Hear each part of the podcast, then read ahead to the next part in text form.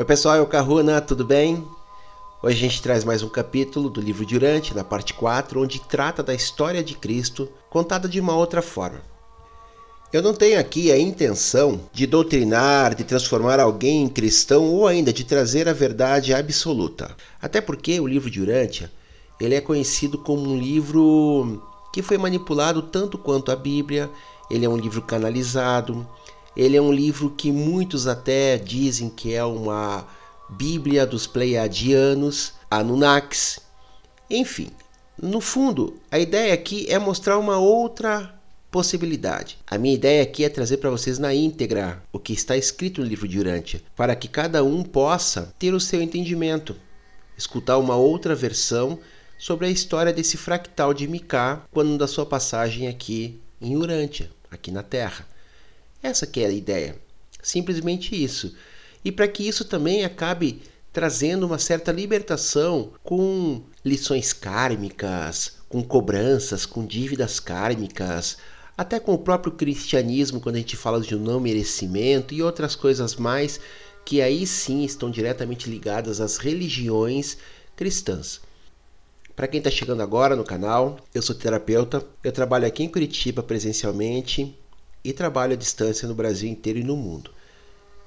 Essas questões que eu trago com o livro Durante, essas questões que eu trago no canal, são questões que eu acabo envolvendo no meu trabalho no dia a dia, tanto para desbloquear, para remover, e o implante do cristianismo é uma das maiores travas que existe, é um dos maiores bloqueios dentro da nossa estrutura, dentro do nosso tecido de consciência. Para quem tiver curiosidade de saber um pouquinho mais sobre o meu trabalho, no descritivo do vídeo tem um resumo do que eu faço, mas no canal tem meu telefone, WhatsApp, e-mail. Fiquem à vontade, façam suas perguntas, sempre que possível eu respondo. É isso, pessoal. Fiquem até o final, compartilhem, façam seus comentários sobre o vídeo, façam perguntas também. Vamos ao capítulo de hoje. Documento 132 A permanência em Roma.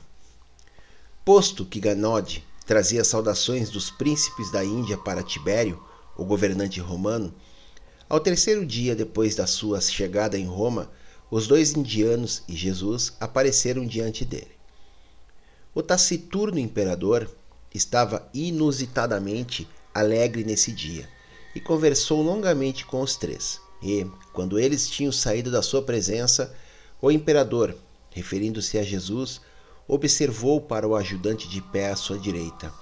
Aspas, Se eu tivesse essa sua postura de rei e as maneiras graciosas dele, eu seria o imperador de fato, não é? Fecha aspas. Enquanto estava em Roma, Ganide tinha horas regulares para o estudo e para visitar os lugares de interesse pela cidade. O seu pai tinha muitos negócios para desenvolver e, desejando que o seu filho crescesse para tornar-se um sucessor digno da administração dos seus vastos interesses comerciais, ele julgou chegada a hora de apresentar o rapaz ao mundo dos negócios. Havia muitos cidadãos da Índia em Roma e, frequentemente, um dos próprios empregados de Gonode acompanhá-lo ia como intérprete, de modo que Jesus tinha dias inteiros para si próprio. Isso deu a ele tempo para conhecer profundamente a cidade de 2 milhões de habitantes. Ele era encontrado frequentemente no fórum, o centro de vida política, legal e dos negócios. Muitas vezes ele ia ao Capitólio e ponderava sobre as algemas da ignorância, a qual os romanos eram submetidos, e, ao mesmo tempo, contemplava esse magnífico templo dedicado a Júpiter, Juno e Minerva. Jesus também passava muito tempo no Monte Palatino, onde estavam localizados a residência do imperador, o templo de Apolo e as bibliotecas grega e latina. Nessa época, o Império Romano incluía todo o sul da Europa, a Ásia Menor, a Síria, o Egito e o noroeste da África. E a cidadania romana abrangia os habitantes de todos os países do hemisfério oriental. O seu desejo de estudar e de imiscuir-se nessa agregação cosmopolita dos mortais de Urântia era a razão principal pela qual Jesus tinha consentido em fazer essa viagem. Jesus aprendeu muito sobre os homens enquanto estava em Roma, mas a mais valiosa de todas as múltiplas experiências da sua permanência de seis meses naquela cidade foi o seu contato com os líderes religiosos da capital do império e a influência que teve sobre eles. Antes do fim da primeira semana em Roma, Jesus havia procurado e conhecido os líderes mais qualificados dos cínicos, dos estoicos e dos cultos dos mistérios, em particular o grupo mitraico. Fosse ou não visível para Jesus que os judeus iriam rejeitar a sua missão, ele muito certamente previu que os seus mensageiros deveriam, em breve, vir a Roma para proclamar o reino do céu. E assim, da maneira mais surpreendente, ele se pôs a preparar o caminho para a melhor e mais segura recepção da sua mensagem. E escolheu cinco dos líderes estoicos, onze dos cínicos e dezesseis dos líderes dos cultos dos mistérios. E passou grande parte do tempo que lhe sobrava, durante quase seis meses, em contato estreito com esses instrutores religiosos. E este foi o seu método de instrução. Nunca uma vez sequer ele atacou os erros, nem mesmo mencionou as imperfeições dos ensinamentos deles. Em cada caso, ele selecionaria a verdade dentro do que eles ensinavam, e então trabalharia como que para dar beleza e para iluminar essa verdade nas mentes deles, de um tal modo que, em um tempo muito curto, essa elevação da verdade efetivamente expulsava os erros anteriores. E desse modo, esses homens e mulheres foram ensinados por Jesus e preparados para o reconhecimento subsequente de verdades similares e adicionais nos ensinamentos dos primeiros missionários cristãos. Foi essa pronta aceitação dos ensinamentos dos pregadores do Evangelho que deu o poder de impulsão para a difusão rápida do cristianismo em Roma e dali para todo o império. O significado desse feito notável pode ser mais bem compreendido ao reportarmos-nos ao fato de que, desse grupo de 32 líderes religiosos instruídos por Jesus em Roma, apenas dois não deram frutos.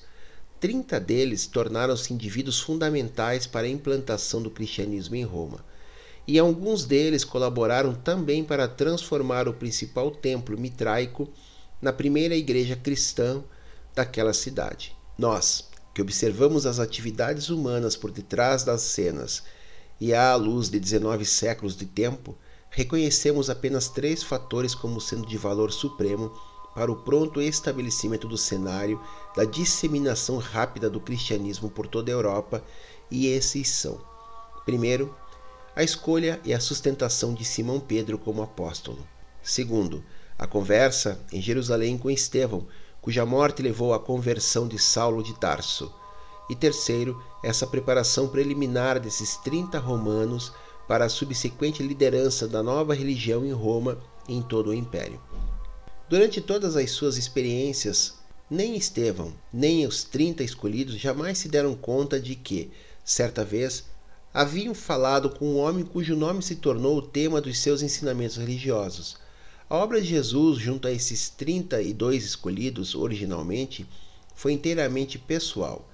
Nos seus trabalhos para com esses indivíduos, o escriba de Damasco nunca se encontrou com mais do que três de uma vez só, raramente com mais do que dois, e mais frequentemente ele os instruía individualmente e Jesus podia fazer esse grande trabalho de aperfeiçoamento religioso porque esses homens e mulheres não eram presos às tradições. Eles não eram vítimas de preconceitos estabelecidos quanto a desenvolvimentos religiosos futuros.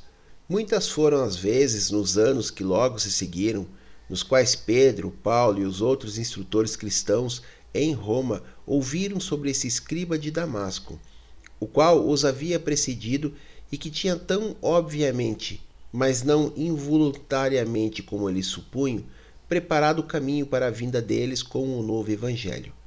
Embora Paulo nunca realmente tenha suspeitado da identidade desse escriba de Damasco, pouco tempo antes da sua morte, e por causa das semelhanças entre algumas descrições pessoais, ele chegou à conclusão de que, abre aspas, o fazedor de tendas da Antioquia, fecha aspas, era também o escriba de Damasco.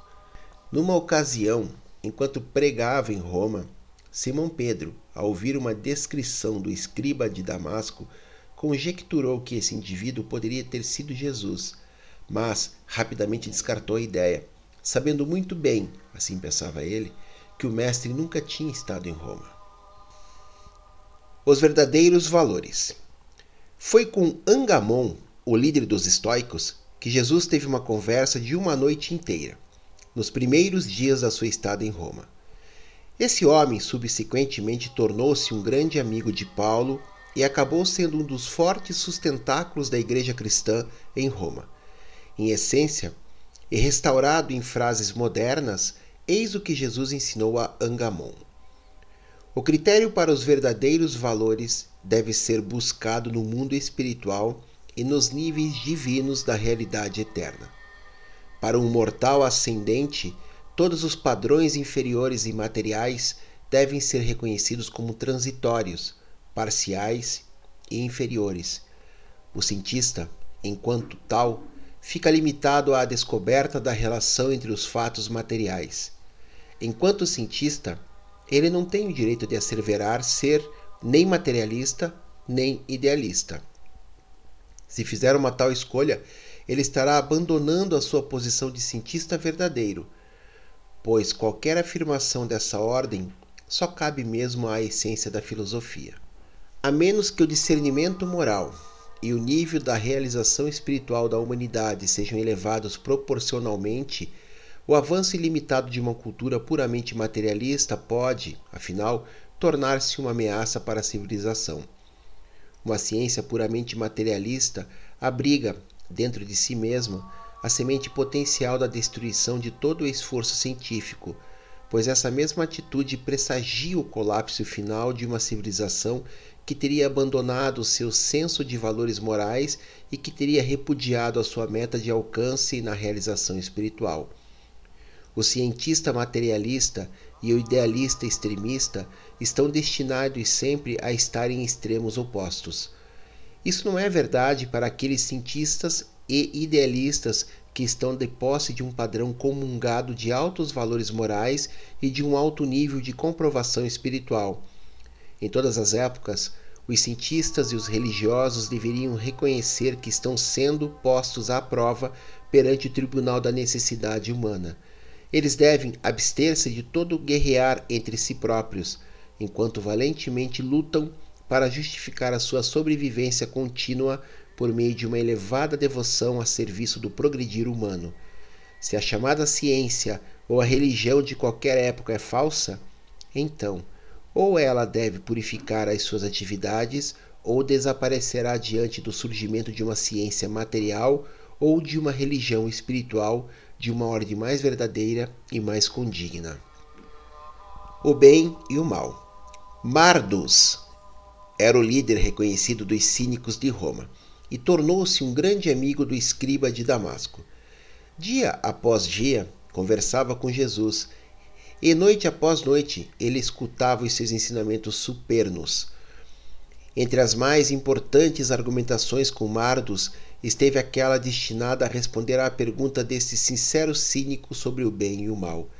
Na linguagem deste século, em essência, eis o que Jesus disse: Meu irmão, o bem e o mal são meramente palavras a simbolizar os níveis relativos da compreensão humana do universo observável. Se tu és eticamente ocioso e socialmente indiferente, tu podes tomar como teu padrão de bem tudo que é do uso social corrente. Se tu és espiritualmente indolente e se não tens aspirações de progresso moral, tu podes tomar como padrões do bem as práticas religiosas e as tradições dos teus contemporâneos. Mas a alma, que sobrevive no tempo e que emerge para a eternidade, deve fazer uma escolha viva e pessoal entre o bem e o mal, tal como são determinados pelos valores verdadeiros dos padrões espirituais estabelecidos pelo Espírito Divino, que o Pai nos céus enviou para residir dentro do coração do homem. Esse espírito residente é o padrão de sobrevivência da personalidade. A bondade, como a verdade, é sempre relativa e infalível, contrasta com o mal.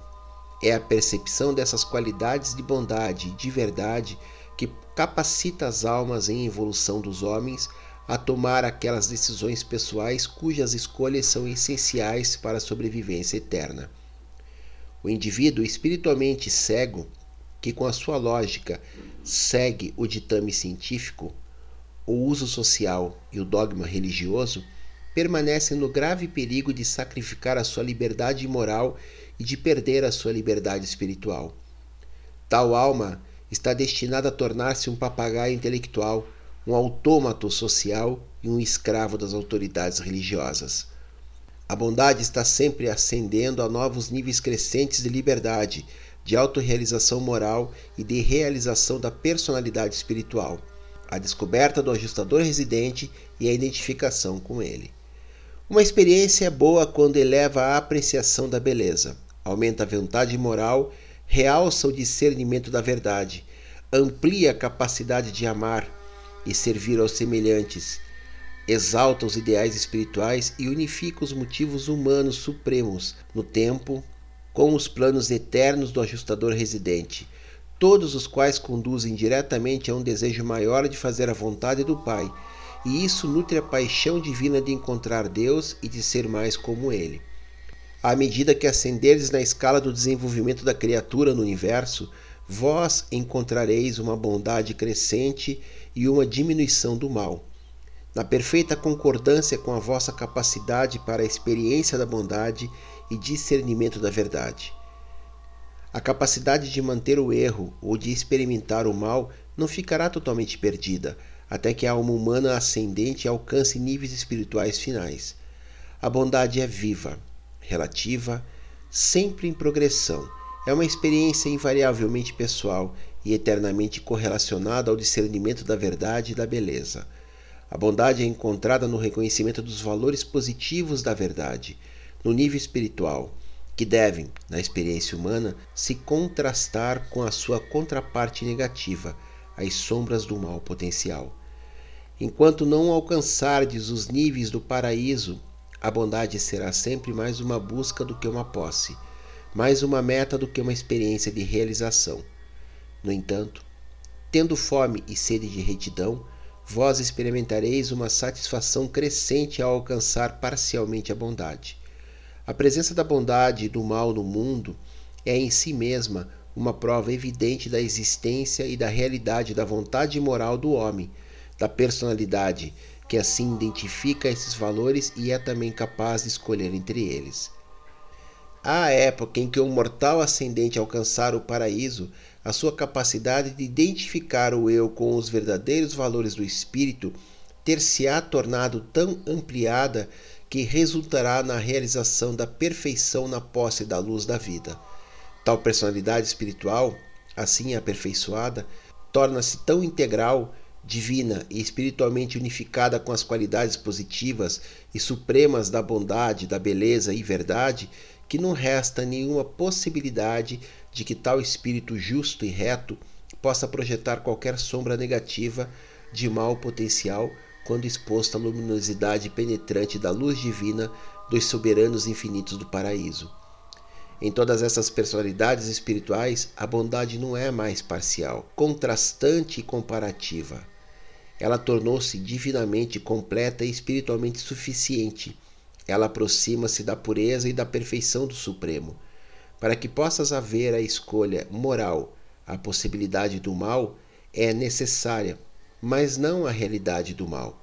Uma sombra é apenas relativamente real. O mal real não é necessário como uma experiência pessoal. O mal potencial atua igualmente bem, como um estímulo para a decisão, nos domínios de progressão moral e nos níveis inferiores do desenvolvimento espiritual, o mal se transforma em uma realidade da experiência pessoal, apenas quando uma mente moral faz dele a sua escolha. A verdade e a fé. Nabon, um judeu grego, era o primeiro entre os líderes do principal culto dos mistérios em Roma, o mitraico. Ainda que esse alto sacerdote do mitraísmo tenha tido muitas conferências com a escriba de Damasco ele foi influenciado de um modo mais permanente pela conversa que eles tiveram, certa noite, sobre a verdade e a fé. Nabon havia pensado em fazer de Jesus um convertido e chegou mesmo a sugerir que ele retornasse à Palestina como um instrutor mitraico. Ele mal percebera que Jesus o estava preparando para transformar-se em um dos primeiros convertidos ao Evangelho do Reino. E, reformulada em uma maneira moderna de dizer, a essência do ensinamento de Jesus é a seguinte: A verdade não pode ser definida por palavras, apenas vivendo-a. A verdade é sempre mais do que conhecimento. O conhecimento é pertinente às coisas observadas, mas a verdade transcende esses níveis puramente materiais, no sentido em que ela se harmoniza com a sabedoria e abrange coisas imponderáveis, tais como a experiência humana e mesmo a realidade espiritual e viva. O conhecimento tem origem na ciência, a sabedoria na verdadeira filosofia, a verdade na experiência religiosa da vida espiritual. O conhecimento lida com os fatos, a sabedoria com as relações, a verdade com os valores da realidade. O homem tende a cristalizar a ciência, a formular a filosofia e a dogmatizar a verdade, porque ele é mentalmente preguiçoso, porque tende a ajustar-se às lutas progressivas da vida e, ao mesmo tempo, tem também um medo terrível do desconhecido. O homem natural é lento para dar início às mudanças dos seus hábitos de pensar e das suas técnicas de viver. A verdade revelada, a verdade pessoalmente descoberta, é o supremo deleite da alma humana. É uma criação conjunta da mente material e do espírito residente.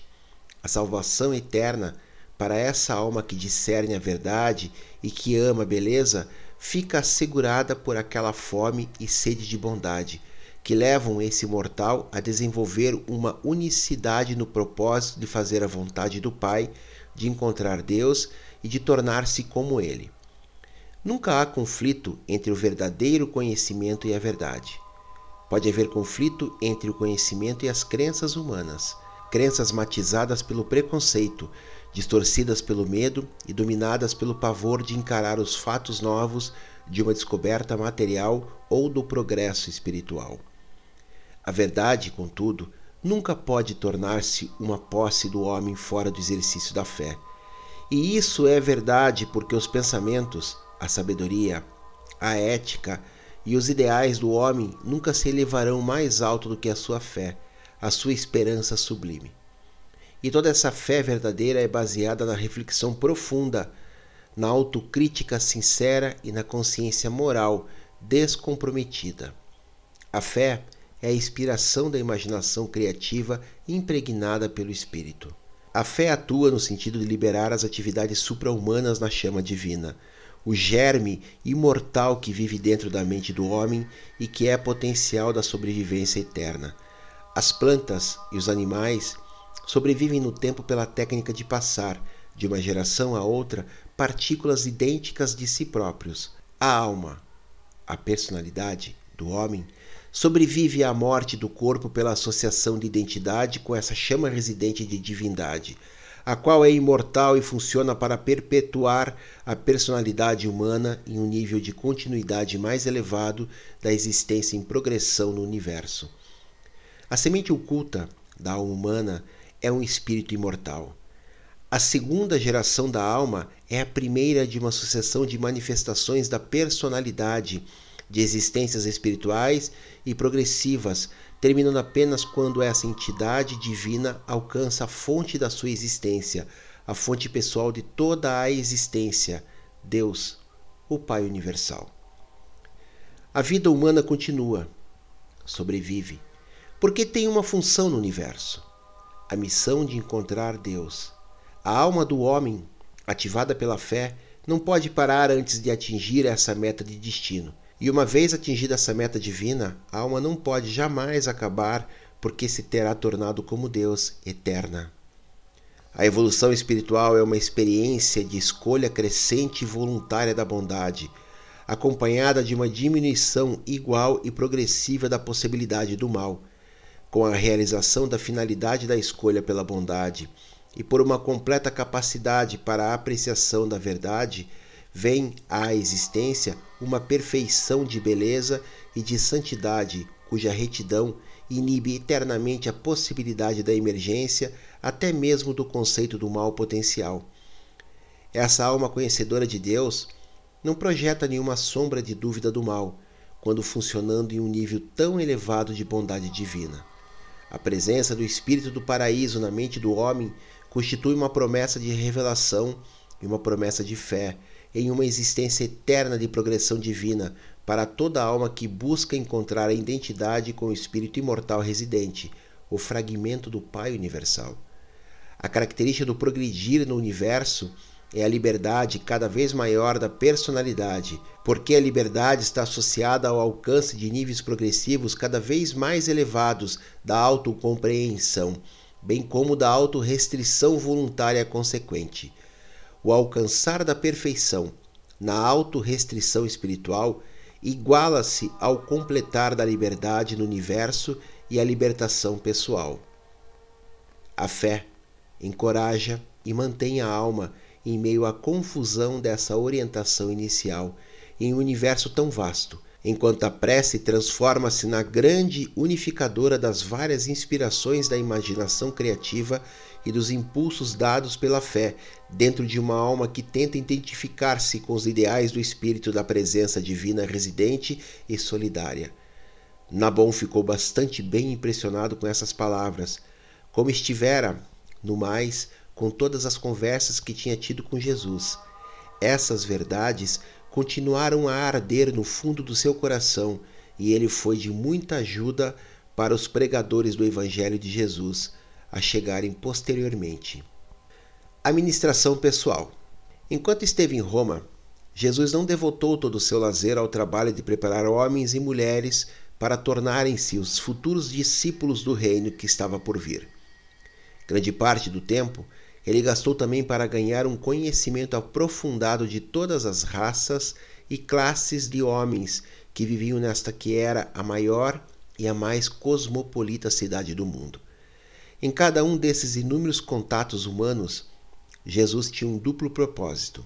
Desejava conhecer as reações deles à vida que estavam vivendo na carne e estava também com a mente pronta a dizer ou fazer algo que tornasse tal vida mais rica e mais digna de ser vivida. Os seus ensinamentos religiosos durante essas semanas não foram diferentes daqueles que caracterizaram a sua vida posterior, como instrutor dos doze e pregador das multidões. A ênfase da sua mensagem estava no amor do Pai Celeste e na verdade da misericórdia dele, combinados às boas novas de que o homem é um filho de fé desse mesmo Deus de amor. A tática usual de Jesus para o contato social era levar as pessoas a falarem com ele, fazendo perguntas a elas. A entrevista começava, via de regra, com ele fazendo perguntas aos semelhantes e terminava com eles fazendo perguntas a Jesus. Ele era adepto igualmente de ensinar, fosse perguntando, fosse respondendo perguntas. Via de regra, aos que ele ensinava mais, ele tinha dito o mínimo. Aqueles que retiravam um benefício maior da sua administração pessoal eram os mortais sobrecarregados, ansiosos e tristes, que sentiam muito alívio com a oportunidade de descarregar as suas almas sobre um ouvinte simpático e compreensivo. E Jesus era tudo isso e mais. E quando tais seres humanos desajustados haviam contado a Jesus sobre seus problemas, ele era sempre capaz de oferecer sugestões práticas e de socorro rápido, visando as correções das reais dificuldades deles, sem esquecer-se de uma palavra de verdadeiro conforto e de consolo imediato. E, invariavelmente, ele falaria a esses mortais angustiados sobre o amor de Deus e ministrava a eles, por vários e diferentes métodos, informando-lhes de que eles eram filhos desse Pai do céu, pleno do amor. Desse modo, durante a permanência em Roma, Jesus pessoalmente teve um contato de afeição e de elevação com mais de 500 mortais do reino. Assim, ganhava um conhecimento das diferentes raças da humanidade que nunca teria adquirido em Jerusalém, nem mesmo facilmente em Alexandria. Ele sempre considerou esses seis meses como um período dos mais ricos e mais cheios de informações, entre todos os períodos semelhantes da sua vida terrena. Como poderia ser esperado, um homem tão versátil e ativo não poderia atuar assim por seis meses, na metrópole do mundo, sem ser abordado por numerosas pessoas que desejavam assegurar os seus serviços para certos assuntos ou, mais frequentemente, para algum projeto de ensino, de uma reforma social ou de um movimento religioso. Ele recebeu mais de uma dúzia de propostas dessa ordem e utilizou cada uma como uma oportunidade para transmitir algum pensamento de enobrecimento espiritual por intermédio de palavras bem escolhidas ou pela prestação de algum serviço. Jesus gostava bastante de fazer coisas, ainda que fossem pequenas, para todas as espécies de pessoas. Ele conversou com um senador romano sobre a política e os assuntos do Estado, e esse contato com Jesus causou uma tal impressão nesse legislador que ele passou o resto da sua vida tentando, em vão, induzir os seus colegas a mudar o curso da política em vigor, da ideia do governo sustentando e alimentando o povo para aquela do povo apoiando e sustentando o governo. Jesus passou uma noite com um abastado dono de escravos, falando dos homens como filhos de Deus, e no dia seguinte, esse homem, Cláudio, deu liberdade a 117 escravos. Jesus foi jantar com um médico grego e disse-lhe que os seus pacientes, além de terem mentes, tinham almas, tanto quanto corpos. E assim, ele conduziu esse competente doutor a conseguir ajudar mais abertamente os seus semelhantes. Ele conversou com todas as espécies de pessoas e todos os caminhos da vida. O único lugar em Roma que ele não visitou foi o banho público. Jesus recusou-se a acompanhar os seus amigos aos banhos, por causa da promiscuidade sexual ali predominante. Para um soldado romano, enquanto caminhavam ao longo do rio Tibre, ele disse: aspas, Que o teu coração seja tão valente quanto o teu punho. Ousa fazer justiça e ser grande o suficiente para demonstrar misericórdia. Obriga a tua natureza mais baixa a obedecer à tua natureza mais elevada como tu obedeces aos teus superiores. Reverencia a bondade e exalta a verdade. Escolha o belo em lugar do feio. Ama os teus semelhantes e busca a Deus com plenitude de coração, pois Deus é o teu Pai no céu. Fecha aspas. Ao orador no fórum, Jesus disse, abre aspas, a tua eloquência é aprazível, a tua lógica é admirável, a tua voz é agradável, mas o teu ensinamento dificilmente é verdadeiro. Se tu pudesses apenas gozar da satisfação inspiradora de conhecer a Deus como teu Pai espiritual, então tu poderias empregar os teus poderes de oratória para libertar os teus semelhantes da sujeição às trevas e da escravidão à ignorância. Fecha aspas. E esse foi o mesmo Marcos que ouviu Pedro pregando em Roma e tornou-se o seu sucessor. Quando eles crucificaram Simão Pedro, foi esse o homem que desafiou os perseguidores romanos e que corajosamente continuou a pregar o novo evangelho. Tendo conhecido um homem pobre que tinha sido falsamente acusado, Jesus foi com ele perante o magistrado e, tendo recebido permissão especial para falar em nome dele, fez aquele soberbo discurso no qual ele disse: Abra aspas, a justiça faz grande uma nação e quanto maior é uma nação, tanto mais solícita será para cuidar de que a injustiça não ocorra, até mesmo ao seu mais humilde cidadão.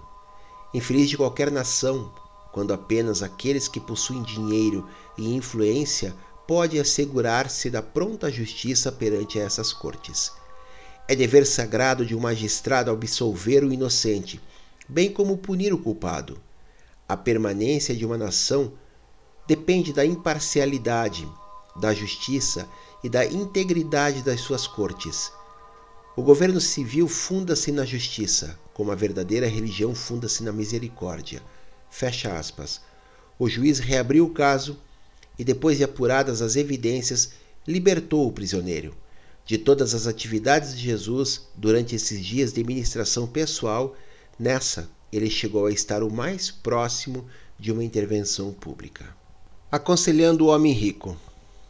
Um certo homem rico, um cidadão romano estoico, tornou-se bastante interessado nos ensinamentos de Jesus, tendo sido apresentado por Angamon.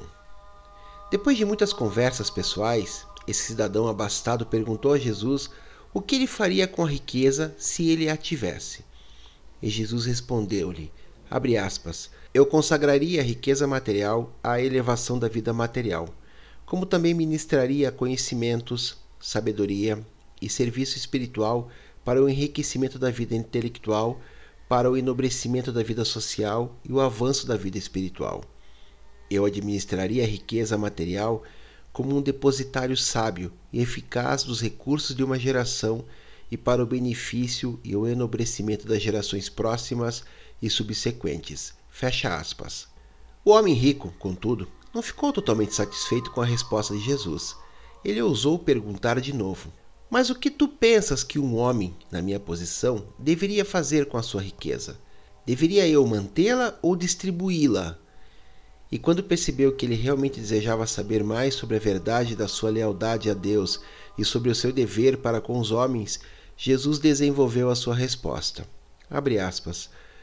Percebo, meu bom amigo, que és um buscador sincero da sabedoria e amante honesto da verdade. Assim sendo, estou disposto a colocar diante de ti minha visão da solução para os teus problemas, no que eles têm a ver com as responsabilidades da riqueza Faço isso porque pediste meu conselho, e ao dar-te esse conselho, não me ocupo da riqueza de nenhum outro homem rico. Estou oferecendo esse conselho apenas a ti e para a tua orientação pessoal. Se desejares honestamente considerar tua fortuna como uma responsabilidade, se queres transformar-te em um administrador sábio e eficiente dos teus bens acumulados, então eu te aconselharia a fazer a seguinte análise das fontes da tua riqueza. Pergunta a ti próprio e faz o melhor para encontrar a resposta honesta. De onde veio essa riqueza? E, como ajuda no estudo das fontes da tua grande fortuna, eu sugeriria que tivesses em mente os 10 métodos diferentes de acumular a riqueza material. Primeiro, a riqueza herdada. Riquezas que se originam de pais e de outros ancestrais. Segunda, a riqueza descoberta riquezas que vieram de recursos não cultivados da Mãe Terra. Terceira, a riqueza do comércio, riquezas obtidas pelo lucro justo na troca e no intercâmbio de bens materiais. Quarta, a riqueza indevida, riquezas que se derivaram de uma exploração injusta ou da escravização do semelhante. Quinta, a riqueza dos juros, a renda proveniente das justas e honestas possibilidades de ganho do capital investido. Sexta, a riqueza do gênio, riquezas provindas de recompensas de dons criativos e inventivos da mente humana. Sétima, a riqueza acidental, riquezas que se derivam da generosidade de um semelhante ou que têm origem nas circunstâncias da vida. Oitava, a riqueza roubada, riquezas asseguradas pela injustiça, a desonestidade, o roubo ou a fraude. Nona, a riqueza de fundos. Riquezas colocadas nas tuas mãos pelos teus semelhantes para algum uso específico, agora ou no futuro. E décima, a riqueza ganha, que são as riquezas derivadas diretamente de teu próprio trabalho pessoal a recompensa justa e honesta dos esforços diários de tua mente e teu corpo. E assim, meu amigo, se quiseres ser um administrador fiel e justo da tua grande fortuna, perante Deus e no serviço dos homens, tu deves dividir aproximadamente os teus bens nessas dez grandes divisões e então continuar a administrar cada porção de acordo com a interpretação sábia e honesta das leis da justiça, da equidade, da probidade e da verdadeira eficiência. Embora o Deus no céu não irá condenar-te se algumas vezes tu errares nas situações duvidosas quanto à consideração da misericórdia e da generosidade para com a infelicidade das vítimas sofridas em circunstâncias desafortunadas da vida mortal. Quando tiveres dúvidas sérias e sinceras sobre a equidade e a justiça das situações materiais, que as tuas decisões favoreçam aqueles que estão em necessidade, que favoreçam aqueles que sofrem da infelicidade de privações imerecidas. Fecha aspas. Após discutirem sobre essas questões por várias horas e em resposta ao pedido de uma instrução com mais e maiores detalhes feito pelo homem rico, Jesus passou a ampliar o seu conselho, dizendo em essência: aspas, a oferecer-te mais sugestões para a atitude a tomar para com a riqueza, eu deveria ademoestar-te a receber meu conselho como dado a ti e para a tua orientação pessoal. Falo apenas por mim próprio e para ti, o amigo que me pergunta, e te convoco a não te transformar em um ditador de como devem os outros homens ricos considerar suas riquezas. Assim, eu te aconselharia. A riqueza herdada. Como administrador da riqueza herdada, deverias considerar as suas fontes tu estás sobre a obrigação moral de representar a geração passada na transmissão honesta da riqueza legítima às gerações que se sucedem, depois de subtraíres uma taxa justa em benefício da geração atual. Entretanto, não és obrigado a perpetuar nenhuma desonestidade ou injustiça que tiver sido envolvida na acumulação injusta dessa riqueza, ainda que cometida pelos teus ancestrais qualquer porção da tua riqueza herdada que resulta como sendo proveniente de fraude ou de injustiça, tu podes desembolsar de acordo com as tuas convicções de justiça, generosidade e restituição. Quanto ao remanescente da tua legítima riqueza herdada, podes fazer uso com equidade e transmiti-lo em segurança como curador de uma geração para outra. A discriminação sábia e o julgamento sadio deveriam ditar as tuas decisões quanto ao legado das riquezas para os teus sucessores. A riqueza obtida pelas descobertas. Todo aquele que desfruta de riquezas obtidas pelas descobertas deveria lembrar-se de que um indivíduo só pode viver na Terra senão por um curto período de tempo e deveria, por isso, fazer a provisão adequada ao compartilhamento dessas descobertas para o bem do maior número possível de semelhantes seus. Ainda que ao descobrir não devesse ser negado uma recompensa pelos esforços da descoberta, não deveria ele pretender, egoisticamente, reclamar exclusividade sobre todas as vantagens e bênçãos derivadas da revelação dos recursos acumulados pela natureza. A riqueza do comércio. Se os homens escolherem conduzir os negócios por meio do comércio e da troca, eles terão direito a um lucro justo e legítimo. Todo comerciante merece pagamento para os seus serviços. O mercador tem direito ao seu salário. A equidade no comércio e um tratamento honesto conferido a um semelhante nos negócios organizados do mundo criam muitas espécies diferentes de riquezas de lucros e todas essas fontes de riquezas devem ser julgadas pelos mais altos princípios da justiça, honestidade e equidade. O comerciante honesto não deveria hesitar em ter o mesmo lucro que, em contentamento, ele daria ao seu companheiro comerciante em uma transação semelhante.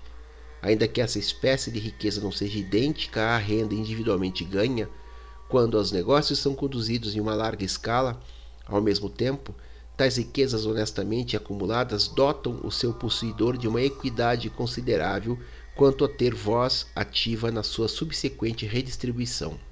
As riquezas indevidas. Nenhum mortal sabedor de Deus e que busca fazer a vontade divina pode rebaixar-se ao engajamento em opressões por meio da riqueza. Nenhum homem nobre esforçar-se-á para juntar riquezas e acumular o poder da riqueza, se feita sobre a escravidão ou exploração injusta dos seus irmãos na carne. As riquezas são uma maldição moral e um estigma espiritual quando provenientes do suor de homens mortais sobre opressão.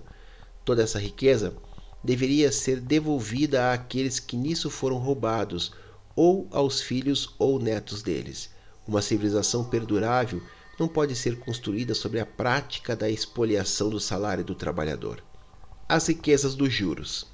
A riqueza honesta tem direito aos juros. Desde que os homens emprestem e tomem emprestado, aquilo que são os juros justos pode ser recebido desde que o capital emprestado provenha da riqueza legítima. Primeiro, Purifica o teu capital antes de reivindicar os juros. Não sejas tão pequeno e ávido a ponto de rebaixar-te à prática da usura. Nunca te permita ser tão egoísta a ponto de empregar o poder do dinheiro para obter vantagens injustas sobre o teu companheiro que labuta. Não cedas à tentação de exigir juros usurários do teu irmão em desespero financeiro. A riqueza dos dons, do gênio. Se por acaso conseguires a riqueza por meio dos arroubos do gênio, se as tuas riquezas provêm de recompensa de dons inventivos, não reivindiques uma parte injusta como remuneração. O gênio deve um pouco, tanto aos seus ancestrais quanto à sua progenie, e do mesmo modo ele deve obrigação à raça, à nação e às circunstâncias das suas descobertas inventivas. Deveria também se lembrar de que foi como um homem entre os homens que trabalhou e completou as suas invenções. Seria igualmente injusto privar o gênio de todo o aumento da sua riqueza. E será sempre impossível aos homens estabelecer leis e regras aplicáveis igualmente a todos esses casos de distribuição equânime da riqueza. Deves primeiro reconhecer o homem como teu irmão, e se desejares honestamente fazer por ele como gostarias que fizesse por ti, os imperativos comuns da justiça, da honestidade e da probidade te guiarão no estabelecimento justo e imparcial e na liquidação de todo problema que surgir da recompensa econômica e justiça social. A riqueza acidental. Exceto pelas taxas justas e legítimas ganhas pela administração, nenhum homem deveria fazer reivindicação pessoal sobre a fortuna que o tempo e o acaso fizeram cair nas suas mãos. As riquezas acidentais deveriam ser consideradas mais sob a luz de serem um depósito a ser gasto para o benefício do próprio grupo social ou econômico.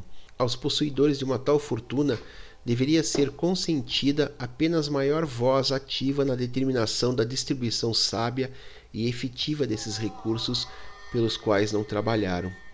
O homem civilizado não deveria sempre considerar tudo o que ele controla como sendo sua posse pessoal e privada. A riqueza roubada. Se alguma parte da tua fortuna é consabidamente proveniente de fraudes, se algo da tua riqueza foi acumulado por práticas desonestas ou métodos injustos, se as tuas riquezas são o produto de negociações injustas com os teus semelhantes, apressa-te a restituir todos esses ganhos obtidos de modo desonestos aos seus devidos proprietários. Faz correções completas e, assim, purifica a tua fortuna de todas as riquezas desonestas. A riqueza dos fundos. A gestão da riqueza que uma pessoa faz para o benefício de outrem é uma responsabilidade solene e sagrada. Não coloques em risco nem em perigo essa gestão. Extrai para ti próprio, ao gerir qualquer desses bens, apenas aquilo que todos os homens honestos permitiriam. As riquezas advindas do trabalho. Aquela parte da tua fortuna que representa os ganhos dos teus próprios esforços mentais e físicos se o teu trabalho tem sido feito com justiça e equidade, verdadeiramente te pertence. Nenhum homem pode impugnar o teu direito de manter e usar tal riqueza da forma como tu julgares adequada, desde que o teu exercício desse direito não cause dano aos teus semelhantes. Fecha aspas. Quando Jesus tinha terminado de dar-lhe os conselhos, esse abastado romano levantou-se do seu sofá e, despedindo-se por aquela noite, fez a si próprio a promessa: Meu bom amigo, percebo que és um homem de grande sabedoria e muita bondade. Assim, amanhã eu começarei a administração de todos os meus bens conforme o teu conselho. Administração social. Em Roma, também aconteceu aquele acidente comovente em que o Criador de universo passou várias horas devolvendo uma criança perdida à sua mãe ansiosa. Essa criança pequena havia se afastado da sua casa e Jesus encontrou o menino chorando em desespero. Ele e Ganide estavam a caminho das bibliotecas, mas dedicaram-se a levar o pequenino de volta para casa. Ganide nunca se esqueceu do comentário de Jesus. Abre aspas. Tu sabes, Ganide, a maioria dos seres humanos são como esse menininho perdido. Eles passam grande parte do seu tempo chorando de medo e sofrendo na tristeza, quando na verdade eles estão a uma curta distância da salvação e da segurança, a uma curta distância de casa, como estava esse menino. e todos aqueles que sabem o caminho da verdade e que gozam da segurança de conhecer a Deus deveriam considerar um privilégio, não um dever, poder oferecer orientação aos seus semelhantes nos esforços que eles fazem para encontrar as satisfações da vida. Pois não sentimos nós uma alegria suprema nesse serviço de devolver a criança à sua mãe? Assim, aqueles que conduzem os homens a Deus experimentarão a satisfação suprema de servir aos homens. Fecha aspas. E daquele dia em diante, pelo resto da sua vida natural, Ganide permaneceu continuamente na busca de crianças perdidas a quem ele pudesse devolver às suas casas. Havia a viúva com cinco filhos, cujo marido tinha sido morto acidentalmente. Jesus contou a Ganide sobre a perda do seu próprio pai por um acidente, e eles foram repetidamente confortar a essa mãe e os seus filhos. E Ganide solicitou dinheiro ao seu pai para dar-lhe comida e roupas. Eles não descansaram nos seus esforços enquanto não encontraram um trabalho para o menino mais velho, de modo que ele pudesse ajudar a cuidar da família. Naquela noite, Gonode escutou a narrativa dessas experiências e disse a Jesus, com bonomia: Eu proponho fazer do meu filho um homem de conhecimento, um homem de negócios, e agora tu começas a fazer dele um filósofo ou um filantropo. E Jesus sorridente respondeu: Talvez nós façamos dele todos os quatro. Então ele poderá desfrutar de uma satisfação quadruplicada na vida, pois o seu ouvido para o reconhecimento da melodia humana será capaz de reconhecer quatro tons em vez de um. Então Gonode disse: Percebo que tu és realmente um filósofo. Tu deves escrever um livro para gerações futuras. E Jesus replicou: Não um livro, a minha missão é viver uma vida nessa geração e para todas as gerações. Eu. Mas parou, dizendo a Ganide: Meu filho, é hora de recolhermos-nos. Viagens para fora de Roma.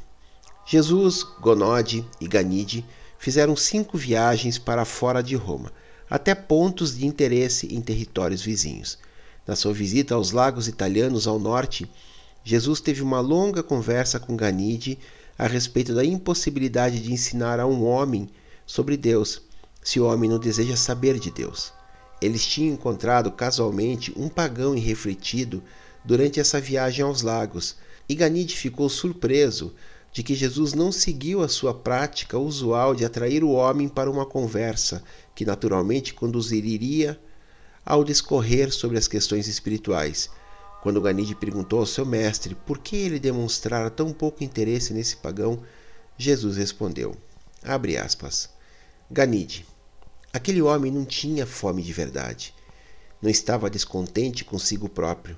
Não estava pronto para pedir ajuda e os olhos da sua mente não estavam abertos para receber luz para a sua alma. Aquele homem não se encontrava maduro para a colheita da salvação Deve ser-lhe dado mais tempo para que as provações e dificuldades da vida preparem-no para receber sabedoria e conhecimentos superiores. Ou, se pudéssemos tê-lo vivendo conosco, poderíamos, por meio das nossas vidas, mostrar a ele o Pai no céu. E assim ele ficaria tão atraído pelas nossas vidas, como filhos de Deus, que seria forçado a indagar sobre o nosso Pai. Tu não podes revelar Deus àqueles que não o procuram. Não podes conduzir almas relutantes às alegrias da salvação. É preciso que as experiências da vida proporcionem ao homem ele vir a ter forma da verdade.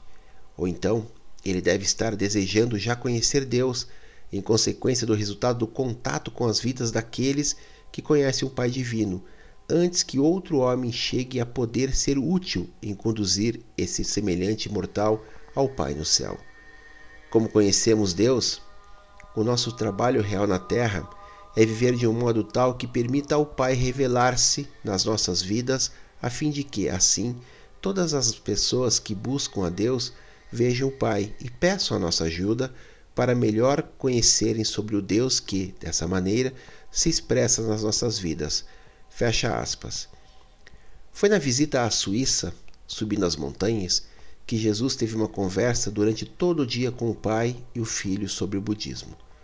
Muitas vezes, Ganide havia feito perguntas diretas a Jesus sobre Buda, mas tinha sempre recebido respostas evasivas de algum modo. Agora, na presença do filho, o pai fez a Jesus uma pergunta direta sobre Buda e recebeu uma resposta direta.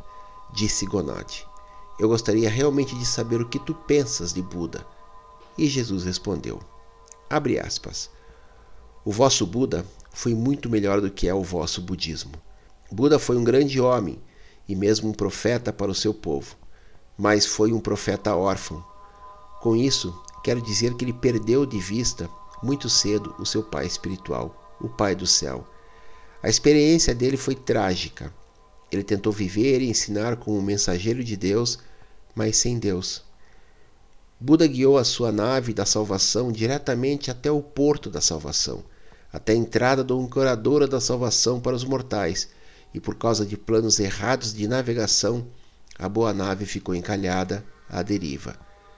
E assim tem permanecido durante muitas gerações, imóvel e quase desesperadamente encalhada.